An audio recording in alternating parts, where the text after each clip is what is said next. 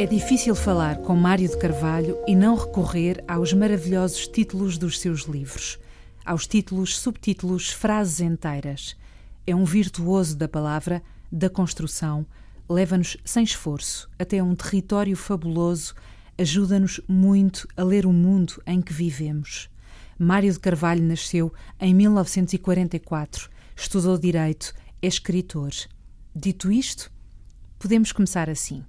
E se trocássemos umas ideias sobre felicidade, Mário? Ou, e se tivesse a bondade de me dizer se é feliz, Mário? Mário, quer responder a qual para começar? Qual é a primeira? Era. E se trocássemos umas ideias sobre felicidade? É talvez melhor começarmos por aí. A outra é um é bocadinho é íntima. Precisamos talvez, de uma preparação. Talvez possa ficar para depois. Então, trocamos umas ideias sobre felicidade? Uhum. Acho que posso começar pela definição de felicidade para si. A definição de felicidade é extremamente difícil. É extremamente difícil e eu também não queria, não queria uh, aventurar, aventurar uma definição. Até porque há uma carga pessoal, não é? Naquilo que consideramos felicidade, uma carga pessoal e única. Uhum. Hum? E cada pessoa tem a sua ideia de felicidade é? E, enfim, cada qual tem a, a sua felicidade ou infelicidade. Há coisas que fazem as pessoas, as pessoas muito infelizes, eh, coisas que outras toleram perfeitamente, há coisas que são motivos de júbilo para algumas e que são perfeitamente indiferentes para outras. Maneira que talvez seja melhor não generalizarmos, não é? Penso, eu penso de uma forma geral, não se pode conversar sem generalizar. Não é? não, muitas vezes os jornalistas costumam dizer, ah, você está a generalizar tal, não se deve generalizar tal. Claro que muitas vezes temos que generalizar. Mas neste caso eu achava que era mais interessante fazer algumas distinções, fazer distinções e uhum. considerar que há, há muitas vidas, há muitos mundos e há muitas formas de encarar, eh, enfim, esta, este estado. E agora podia acrescentar será o estado de espírito. Uhum. Talvez, talvez seja no, no, no, fundamental, talvez seja um estado de espírito. Mas olha, eu uh, estou convencido que está convencido é muito forte, mas uh, era capaz de propor esta ideia. Talvez a, a felicidade não exista. Existe em si momentos em que a infelicidade é removida. Hum? Parênteses, é um pessimista a é, falar? Bom, bom, é a minha maneira de, de, de, encarar as coisas. Eu já me sinto feliz quando há, quando há hiatos, não é? Que, enfim, afastam ou atenuam as contrariedades da vida. A nossa vida é feita de contrariedades e de agressões e coisas que nos incomodam, incomodidades. E é por isso que a felicidade é tão difícil. E, Talvez, talvez, ou pelo menos nós sentirmos, não é? Sentimos essa sensação de gratificação, de bem-estar, de júbilo, não é? Hum. Pode acontecer, por exemplo, quando estamos a ler um livro, não é? De repente quase saltamos, não é? Quando temos um grande autor, de júbilo, não é? E também com alguma inveja, às vezes. Mas, eh, bem, e há outras situações em que o júbilo irrompe e, não é? e nós sentimos, nos sentimos gratificados. E a gostar de existir e a gostar daquele momento. Mas creio que são momentos que são, que são de facto parênteses, não é? Então, júbilo uma... quase podia ser um sinónimo de felicidade? Ou pelo menos uma expressão exterior uh, desse estado de espírito? Uh, perdão, o quê? Júbilo. Ah, sim, sim, sim, sim, um júbilo uh, poderá ser Porque uma, disse júbilo e o seu corpo, sim, sim, sim, o, o, seu corpo mexeu, eu expressou penso que sim, que pode ser uma expressão, um uma expressão forte de, de, de, de uma um sentimento de gratificação, uh, enfim, bastante intenso, não é? Mas, mas também, quer dizer, não, não tem que ser, enfim, uh, um júbilo, não tem que ser essa intensidade tão forte, pode ser uh, apreciada ou gozada, esses instantes, esses momentos, pode ser com alguma serenidade, não é? Uh, recordo-me de das aulas, de ver a minha filha mais velha rir de satisfação uma coisa que já não há, uh, num, num, carrinho de feira, não é? Estávamos na feira popular e ela andava de carrinho e ela estava tão contente, tão contente que eu senti-me, eu estava a vê-la ao longe, senti-me satisfeito por isso. E também me lembro de quando a minha filha mais nova começou a andar de baloiço, não é? E de vê-la a balouçar no meio de outros miúdos, e enfim, que foi assim uma sensação aprazível, não é? Quando são os Mário... tais momentos, são os tais momentos agradáveis que, quer dizer, que há na vida e que, digamos, e que se interpõe entre as, as contrariedades da vida. Quando o Mário era criança, andar de baloiço, andar num carrinho da feira eram motivos de júbilo ou isso não fazia parte uh, do seu quadro? Isso implicava sempre uma grande negociação. Eu tive uma mãe super protetora hum, e que me dava e que me deu até, posso dizer isto, algum excesso de mimo, não é? Eu, enfim, tenho passado a vida e depois a defender-me contra isso que me aconteceu na juventude. Mas uh, a ida ao carrinho tinha que ser negociada, a ida aos balões tinha que ser negociada, porque a minha mãe tinha sempre medo que eu me precipitasse ou que, que, que o carro embatesse no outro e que eu me magoasse, etc. Não é? A maneira que só indo com os primos e tal, e enfim, fazendo muita pressão, é que, é que isso acontecia. Não é? Porque muitas vezes a minha mãe me chamava quando eu estava entretido com, com certo tipo de, de, coisas, na praia, por exemplo, tanta vez, volta para trás, e tal, estás aí muito longe, etc. Então, um momento feliz, descreva-me lá um momento feliz uh, Mas desse menino que foi. Dois momentos felizes. Ah, desse me, meus, sim, meus. Desse menino que foi. Olha que. Olha que é, é, obviamente há bons momentos, há os momentos em que se tem boas notas e em que os pais, que os pais gostam. Há aquele momento estranho em que nós corremos pela praia e de repente verificamos que somos mais rápidos que o nosso pai. E acontece pela primeira vez, nós somos mais rápidos do que o nosso pai. É um sentimento também um bocadinho de uh, inquietação. Hum? Uhum. Uh, mas, ao mesmo tempo, é o tal júbilo, não é? De ganhei, ganhei ganha o meu pai. Mas é um desarrumo do mundo, não é?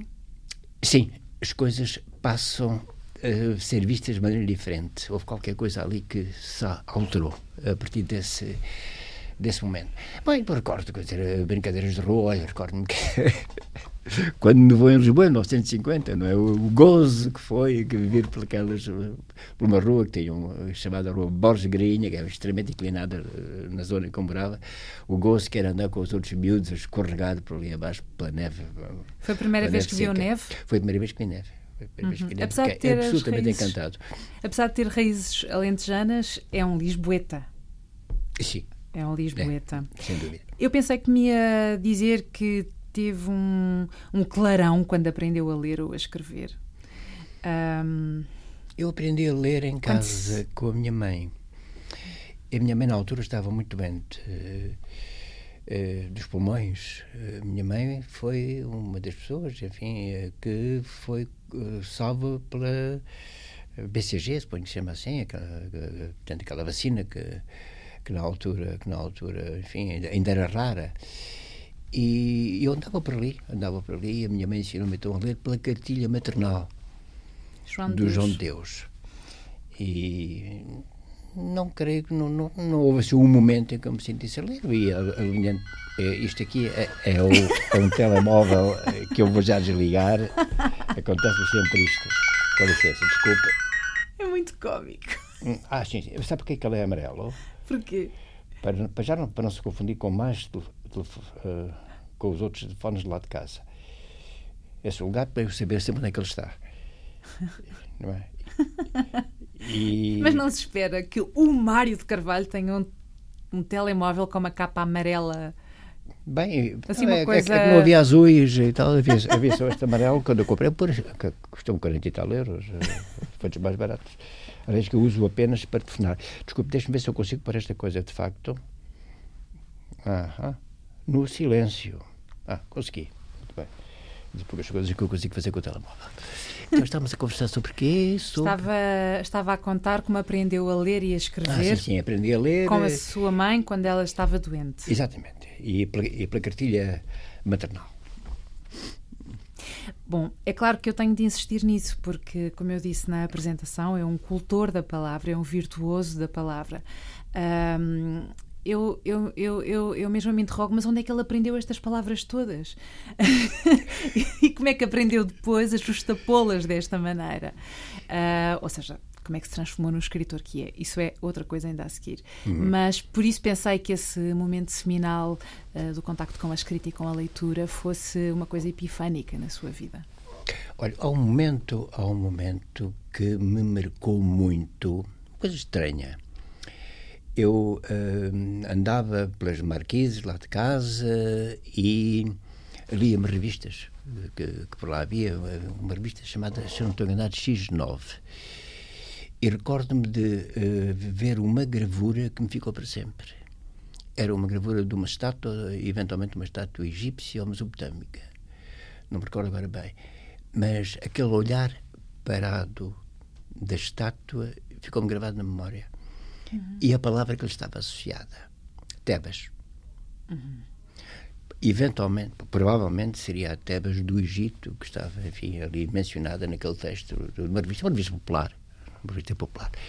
Uh, mas uh, passei a associar eh, o vocábulo Tebas, não àquilo que viria a ser depois, à cidade grega, do, mas, do Édipo, não, mas àquele, àquele olhar parado. Isso veio dar livro, mais tarde. Tenho um livro chamado O Livro Grande Tebas e Mariana, que é um, um, de certo modo, um livro seminal e em que praticamente todas as minhas obsessões, se quiser chamar assim, uh, lá, uh, lá estão e que vêm desse momento infantil.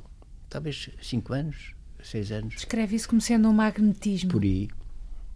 Como se ficasse enfeitiçado por aquele olhar. Mesmerizado, sim, sim, sim, sim, de certa maneira. De certa maneira, quer dizer, houve ali qualquer coisa que me tocou e que eu ainda guardo. Eu ainda guardo na, na memória. O olhar parado da estátua.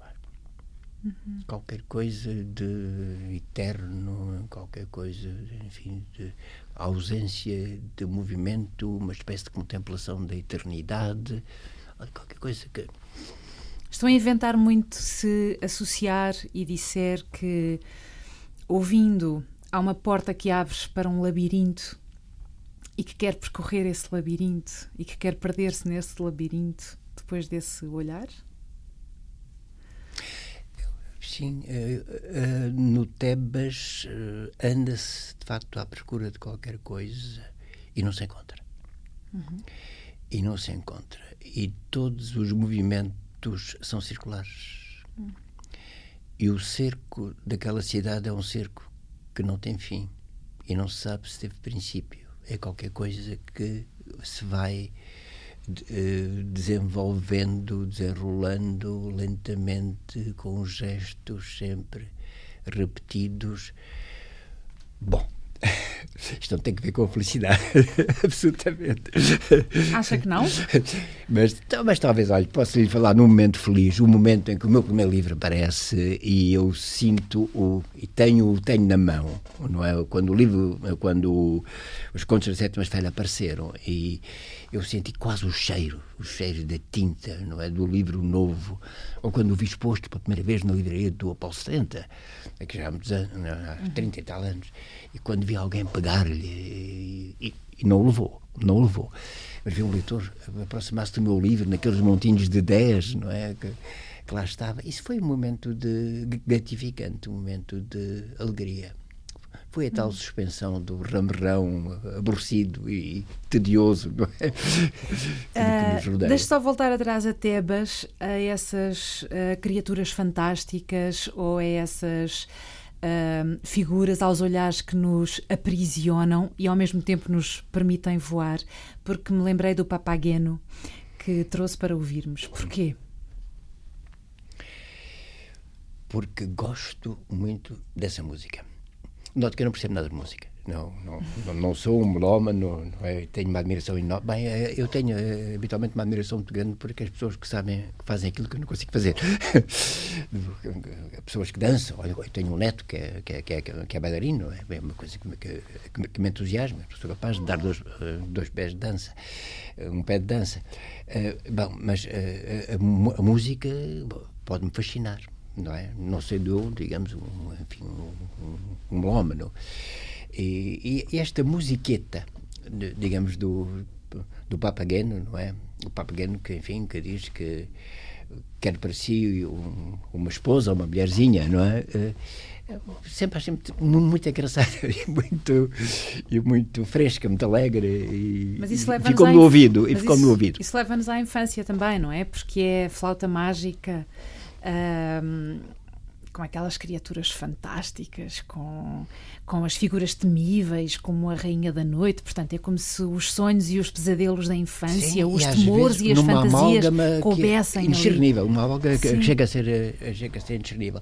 Mas não é, não é tanto por aí, não é tanto por aí, é mais uhum. pela própria figura do, do, do Papageno e por ele estar, enfim, a, a tocar aquela, aquela gaitada, digamos assim. Então vamos ouvir.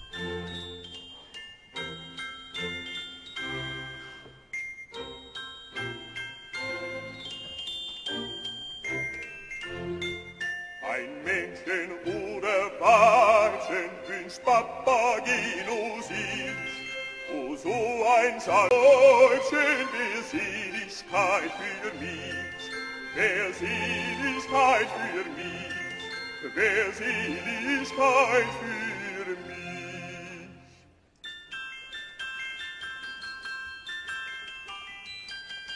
Dann schmeckte mir trinken und essen, dann könnt ich mit Fürsten mich messen, des Lebens als Weiser mit Freund, und wie im Elysium sein, dann könnt ich mit Fürsten mich messen. Des Lebens als Weiser mich freuen und im Elysium sein. Im Elysium sein. Im Elysium sein.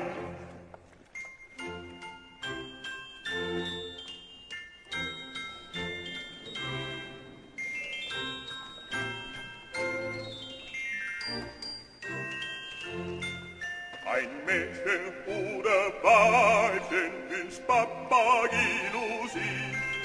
O so ein sanftes Täuschen, wer sie nicht teich für mich, wer sie nicht teich für mich, wer sie nicht teich für mich.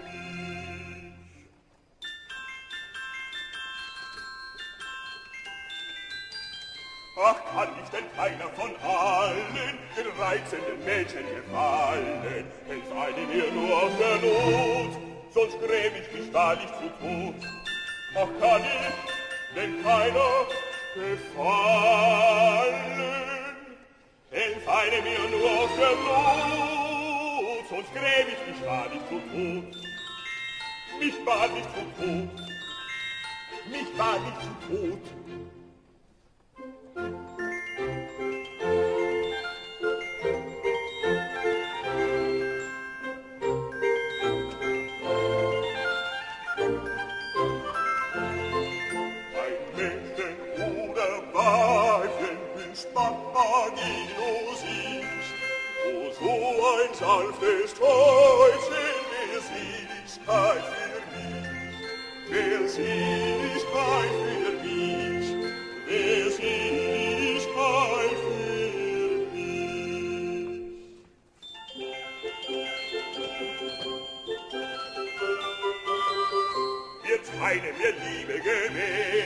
So muss mich die Flamme verzehren, doch küsst mich ein weiblicher Mund, so bin ich schon wieder gesund. Doch küsst mich ein weiblicher Mund. Doch küsst mich ein weiblicher Mund, so bin ich schon wieder gesund. Schon wieder gesund, schon wieder gesund.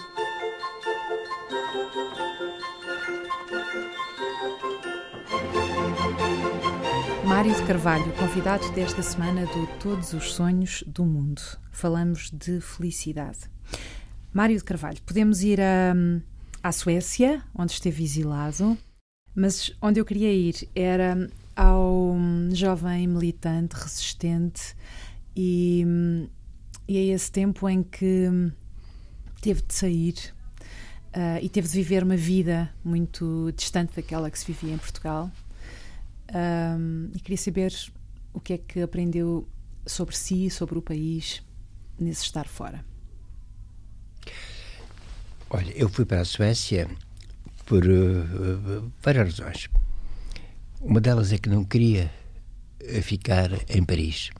Não tinha boas notícias dos meios de resistência portugueses, não tinha boas notícias do ambiente entre os portugueses em Paris, me pareceu ser me constava ser um bocado conflitual e tal, e não quis estar nesse ambiente. Por outro lado, uh, tinha familiares na Suécia.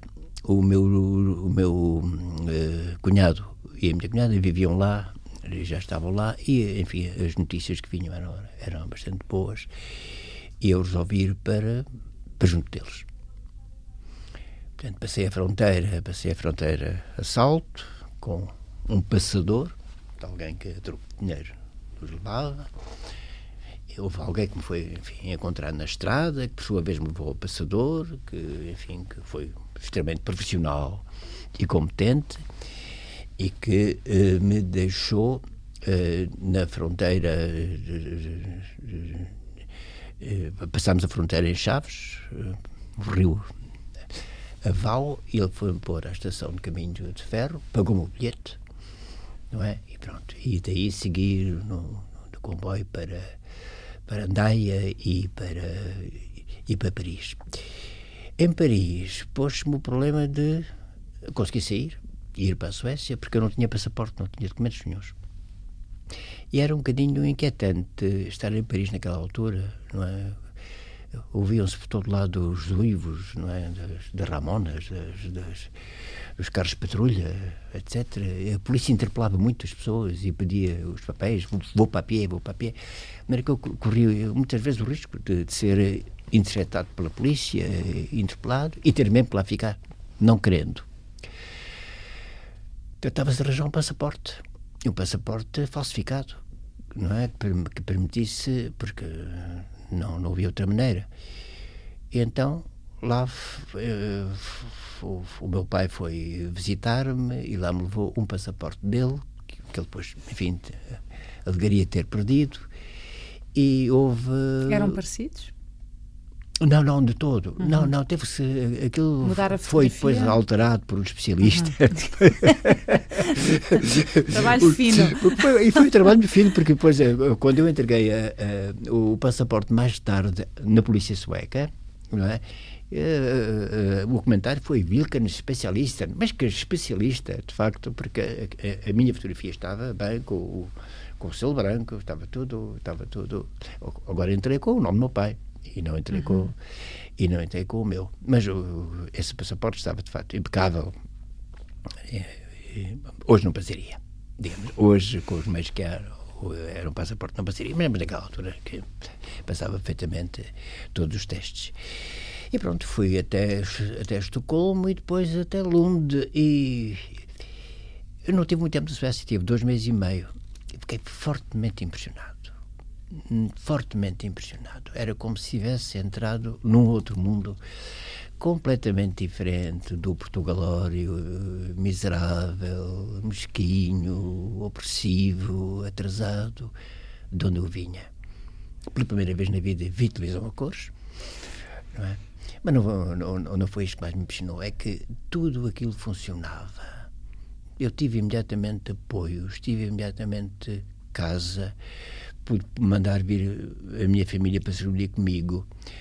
E acontecia esta coisa espantosa. Os funcionários que nos atendiam, muitas vezes, eram pessoas que sabiam pouco, que davam a impressão que não percebiam nada daquilo. Mas o sistema depois funcionava. E funcionava certo, dentro dos prazos, com o cumprimento, enfim, das, das, das de, de todas as exigências. Enfim, rapidamente fui colocado a aprender sueco Uh, já sabia dizer umas palavras de sueco quando. Eu sei dizer duas coisas importantíssimas. Älskar dig. Ah, eu gosto de ti, pois claro. E saknar dig. Tenho saudades tuas. Ah, uma coisa assim. Essa última já me escaparia, mas a outra. da outra recordo. Bem, o meu sotaque pode não ser o melhor. Acho que passa. Mas aprendeu, aprendeu logo Não, aprendi algumas, palavras. Coisas, aprendi uhum. algumas palavras de uma professora extremamente simpática e, e, foi uma experiência muito curiosa, porque estávamos numa, numa turma em que havia gente dos sítios mais remotos, é? até do Brasil. Uhum, até do Brasil. Uhum. Mas, enfim, das Tailândias e, e do, da, da Polónia, da, da Grécia e tal. E vínhamos conversando. E conversávamos, muitas vezes conversávamos, tentávamos conversar com o pouco sueco que, que eu fiz uma vez, recordo-me de vir com um grego durante um, um quilómetro e meio, é? entre, entre a escola e a casa, a tentar conversar em suecos. Em sueco. É? Uhum. E a, a, conversa não, não podia ter sido muito profunda, não é? Devia ser. Eh, na Suécia, enfim, as, as ruas são muito largas eh, e, e, na minha terra também, coisas deste género, mais elementares possíveis mas simpáticas. Lembra-se muito disso? Ou é um tempo. Vem-me, vem-me uh, muito, muitas vezes. Não, vem muitas vezes à memória. Estes flash, eu tenho memória muito. que funciona muito por, por flashes, não é? Por momentos. Mas esses tempos na Suécia são, foram gratos. Foram gratos. Porque o acolheram, sobretudo isso? Porque me acolheram bem, lealmente uh, lealmente e porque me deram a imagem de uma sociedade, enfim, mais evoluída. Mais evoluída. De certo modo, é uma coisa que eu queria para Portugal, uhum. não é? Naquela altura. Mostraram que era possível. É? Mostraram-me que era possível que um Estado funcionasse e que funcionasse em prol das pessoas, em prol dos cidadãos. E também, enfim, que os outros mereciam respeito e mereciam acolhimento. Isso é uma coisa que me ficou para sempre e nunca mais. Quando o problema dos imigrantes e o problema dos refugiados se põe, eu nunca me esqueço de que fui refugiado também e de como fui bem tratado naquele país. Uh, quem é que o politizou? Porque antes disso há todo um percurso de resistência, uh, esteve hum. preso. Uh, e gostava de saber como é que acordou para esse mundo à volta, esse cuidado com os outros, que aliás está presente. Mas, mas sabe, isto, isto, também, isto também é muito de famílias. Uhum. Isto também é muito de famílias. Eu tenho, os meus avós eram ambos republicanos. Não é? Eu um dos meus avós, e, uh, Charrete, até Austral, ele morava em Alvalade e até Austral, só ouvir os comícios republicanos, não é? Portanto, uh, tinha essa, esse ativismo, digamos assim. Bem, e o meu pai, meu pai uh, teve uma atividade política também desde muito novo. Foi preso em jovem, muito maltratado, e muito maltratado. E depois foi preso também, enfim, quando eu já tinha 15 anos, quando eu andava já no liceu, o que para mim foi um choque brutal. Devo dizer, foi um choque brutal a ser prisão do meu pai. Mas lá em casa, enfim, havia um certo, certos jornais de papel bíblia que, enfim, que se escondiam, não é? Que circulavam. Portanto, não podia havia... não ser de esquerda com esses antecedentes familiares. Era muito difícil não ser de esquerda com, com a, a família que tinha, com, digamos, a, a, presença do meu pai, com as, as, as ideias da minha mãe, que também tinham essa, tinham essa, essa hum, feição, de maneira que era difícil, não sei. Curiosamente, depois, quer dizer, estive num liceu em que me vi inserido numa turma em que a maior parte era de direita, ah, mas sim. não era só de direita, era de direita nazi. Coisa rara devo dizer, uhum. porque é, é, muito difícil em Portugal encontrarmos alguém que, que, diga claramente eu sou um nazi. O seu liceu foi, foi o Camões? Foi, naquela altura. Então isso, teve isso uma, aconteceu. Uma isso turma eu tive. Estive numa turma em que havia pessoas que, enfim, havia, que usavam um, um, um cinto com, com, com um S não é? do, do, do, do Salazar e que faziam a saudação nazi, que faziam encontros e que tinham esse culto e esse fascínio pelo nazismo, coisa que eu, devo dizer, nunca mais vi em Portugal e, e, e não me consta que, que, que vi. Deve ter sido também um, um momento único. É? Claro que havia outro, outros alunos e outras pessoas, não é que não eram assim.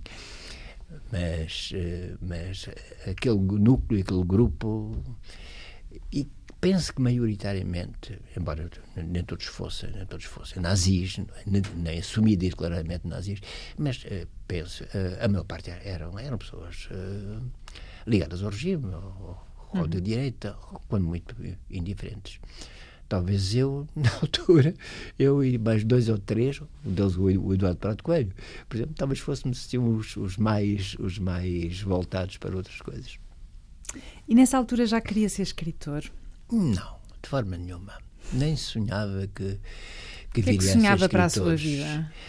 Esse rapaz do Liceu Camões. Eu queria ser um, um tranquilo advogado. Tranquilo? É? Sim, um pacato advogado, como, como fui durante, durante alguns anos. É porque por fora parece mesmo pacato, mas depois basta ler os seus livros para perceber o fervilhar que aí vai. Bom, isso é um elogio. É? Muito obrigado. O tumulto. Olha, ainda bem que por fora parece pacato. Mas então, queria não, ser um mas, pacato? Eh, não, mas que, vou lá ver, Advogado? Eu fui, eu, eu fui para o curso de Direito porque entendi, e se calhar mal, que não tinha jeito para a matemática, que tinha, não tinha jeito para ciências. O meu pai escrevia também, uh, o meu pai tinha livros poemas uh, publicados, eu interessava-me por literatura, tinha amigos com quem conversávamos sobre estas coisas, sobre livros, etc. Eh, de maneira que pensei que, enfim, que no, na linha, na linha uh, de direito, na linha E, penso eu, que, não, não, é, que me sentiria mais, mais confortável. Não é, que não é que eu tivesse um entusiasmo muito grande, devo dizer-lhe, agora, francamente, pela advocacia, eh, não é, e nunca tive. Mas era, era aquela, foi aquela via que eu. Fala disso como quem que fala de um modo funcionário de viver a advocacia. De certa maneira, de certa maneira, pode ser, não é? Pode ser. Mas enfim, quer dizer, uma pessoa tem que ganhar a vida não é? Hum, claro. Uma pessoa tem que ganhar a vida. E, e, era, era, era o meu curso, a, a minha vocação, a minha, vocação, a minha, a minha profissão e, e pronto. A escrita apareceu, enfim, devido a circunstâncias um bocado fortuitas. Um bocado fortuitas. Bem, para já, é, há, um, há um, um fator a, a ter em conta, é que eu lia muito. E não só lia muito, falava muito sobre livros e havia um intercâmbio, não é? De livros e de ideias com com outros amigos. Na altura, uh, os jovens frequentavam-se e conversavam sobre estas coisas, pelo menos da minha geração e do meio que eu frequentava.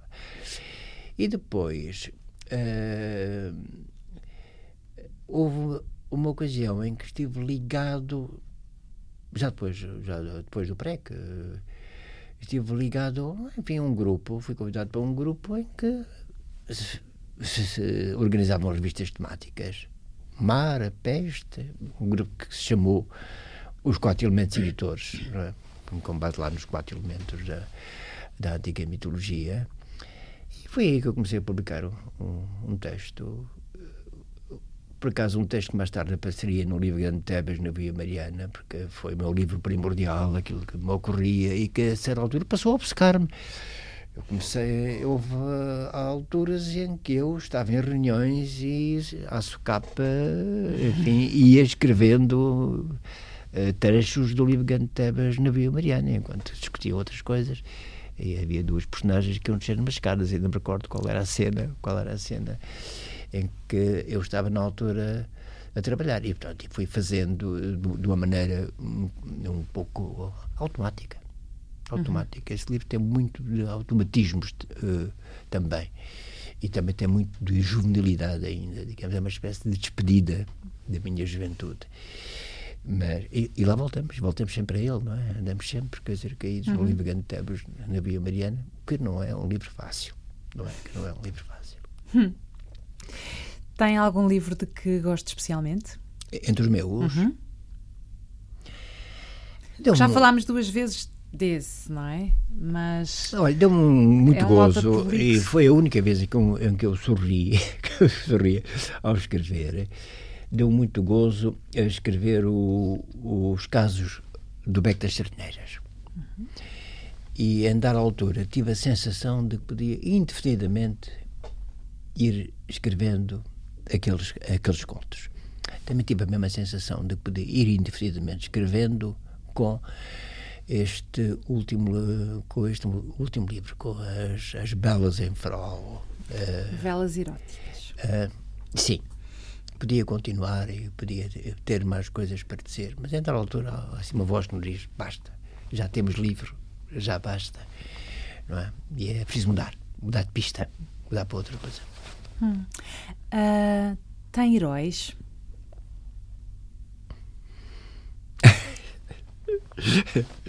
Essa é uma, é, uma, é uma, boa, é uma boa pergunta. Agora, aos, na minha idade, é? posso dizer-lhe que, que, não, que não. relativizo, relativizo todos os heróis, mesmo os heróis da minha juventude. Quem Me, eram? Mesmo o Tintim.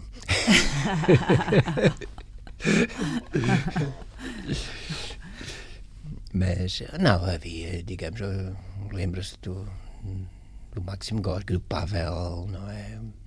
Curiosamente, um nome que, que, que está associado ao Manuscimento. Meu pai queria que me chamasse Pavel. Uh, Chama-se Mário por alguma razão especial?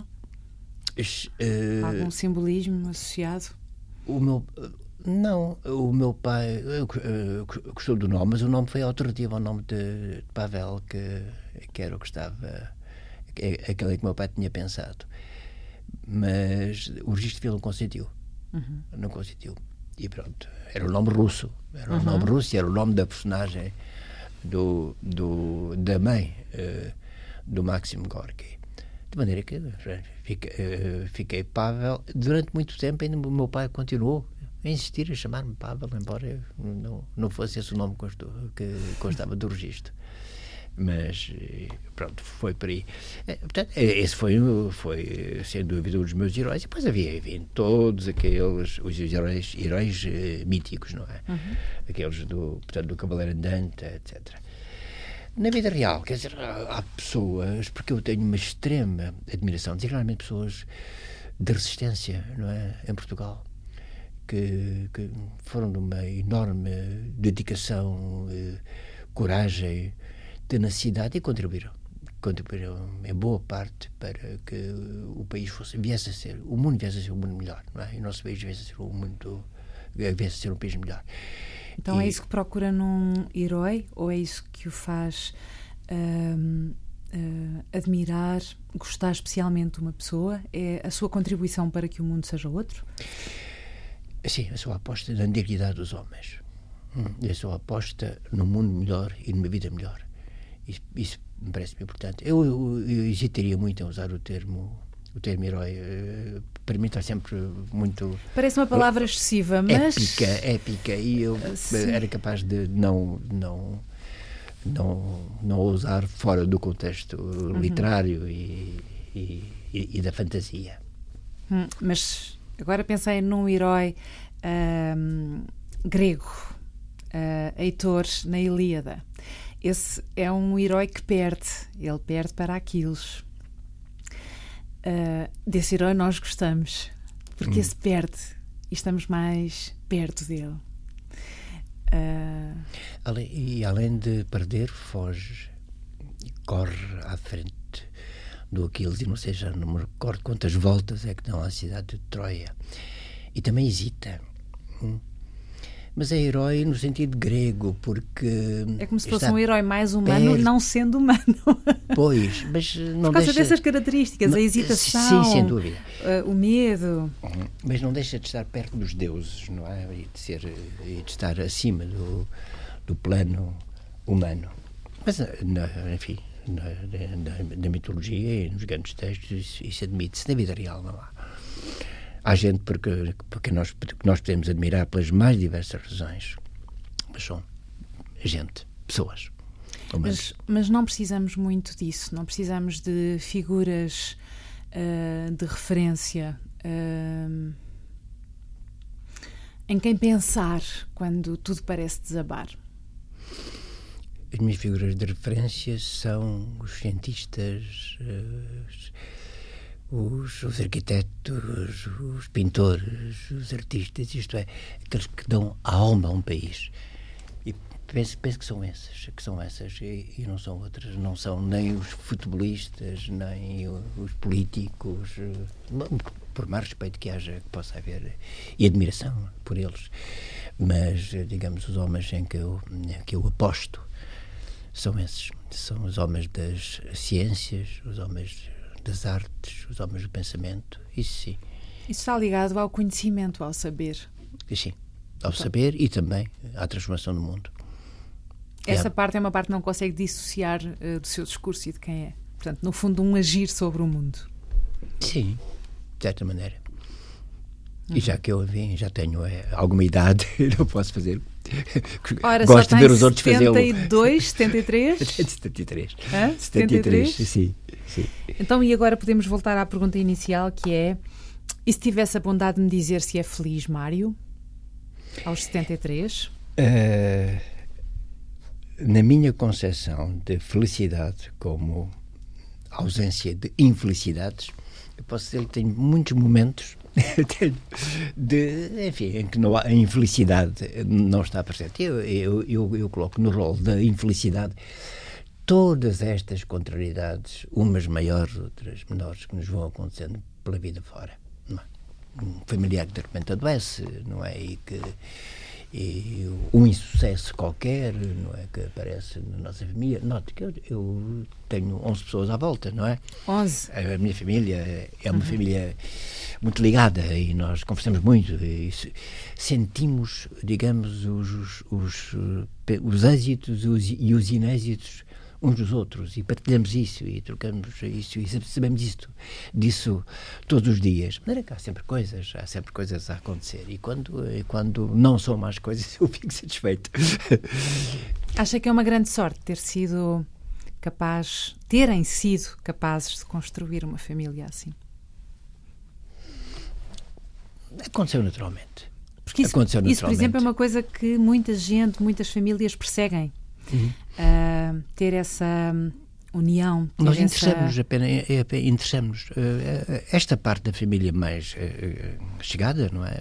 Interessamos muito uns, uns pelos outros. Não, todos os dias eu falo com, com as minhas filhas é? E, e, estou com os meus netos muito frequentemente e, faço perguntas e, e se calhar sou avô um bocado um bocadinho aborrecido é? e fazer aturam-me aturam-me com toda a benevolência Bom, estamos a terminar, vamos ouvir a segunda música que trouxe um, Somos os Filhos da Madrugada, do Zeca Afonso acho que não é uh, muito difícil depois do que disse sobre uh, agir sobre o mundo, fazer com que o mundo seja outro e melhor, não é muito difícil compreender uh, porque a escolha desta música. mas queria saber se há alguma nota pessoal associada a esta música e ao Zeca Afonso que queira acrescentar. Sabe, eu conheci as músicas do, do, do Zé Afonso, eu e outros da minha do, do meu tempo, não fui só eu, ainda antes delas aparecerem em disco. Eu ouvi o Zé Afonso cantá-las, pouco depois de serem imaginadas e criadas. Recordo-me de estar, recordo-me de estar num pátio, na costa da Caparica, com o Zé Afonso sentado, não sei qual era a canção que ele, que, que estava a cantar na, na altura, era inédita ainda, enganava-se. Das letras tinha alguém que tinha que lhe pôr sempre um papel na frente com as letras, como é que é isto, como é que é cantava. Foi um momento inesquecível. Olhe, é está, foi um dos tais momentos de júbilo, de, de, encantamento e de felicidade. Foi esse, estar com amigos, a ouvir aquele homem a cantar ali na nossa frente, a improvisar, a enganar-se e a, e a ser, enfim, com a, genialidade que, que, que podemos associar. E depois o primeiro romance da sua filha, Ana Margarida de Carvalho, tem esse verso do Maio Maduro Maio, que importa a fúria do mar. Que importa, exatamente. Bonito. Muito bonito. o livro também é muito bonito. É assim. Uh, muito obrigada, Mário de Carvalho. Olha, obrigado eu, que foi uma conversa muito, muito interessante e correu num instante. Pois correu num instante. obrigada. Obrigado.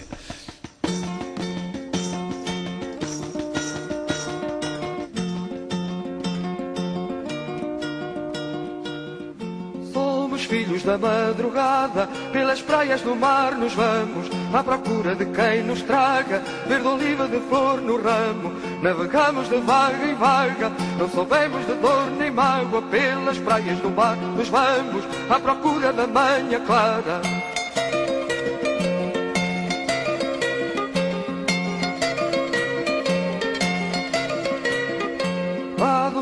Uma montanha acendemos uma fogueira para não se apagar a chama que dá vida na noite inteira. Mensageira pomba chamada, companheira da madrugada, quando a noite vier que venha, com de uma montanha.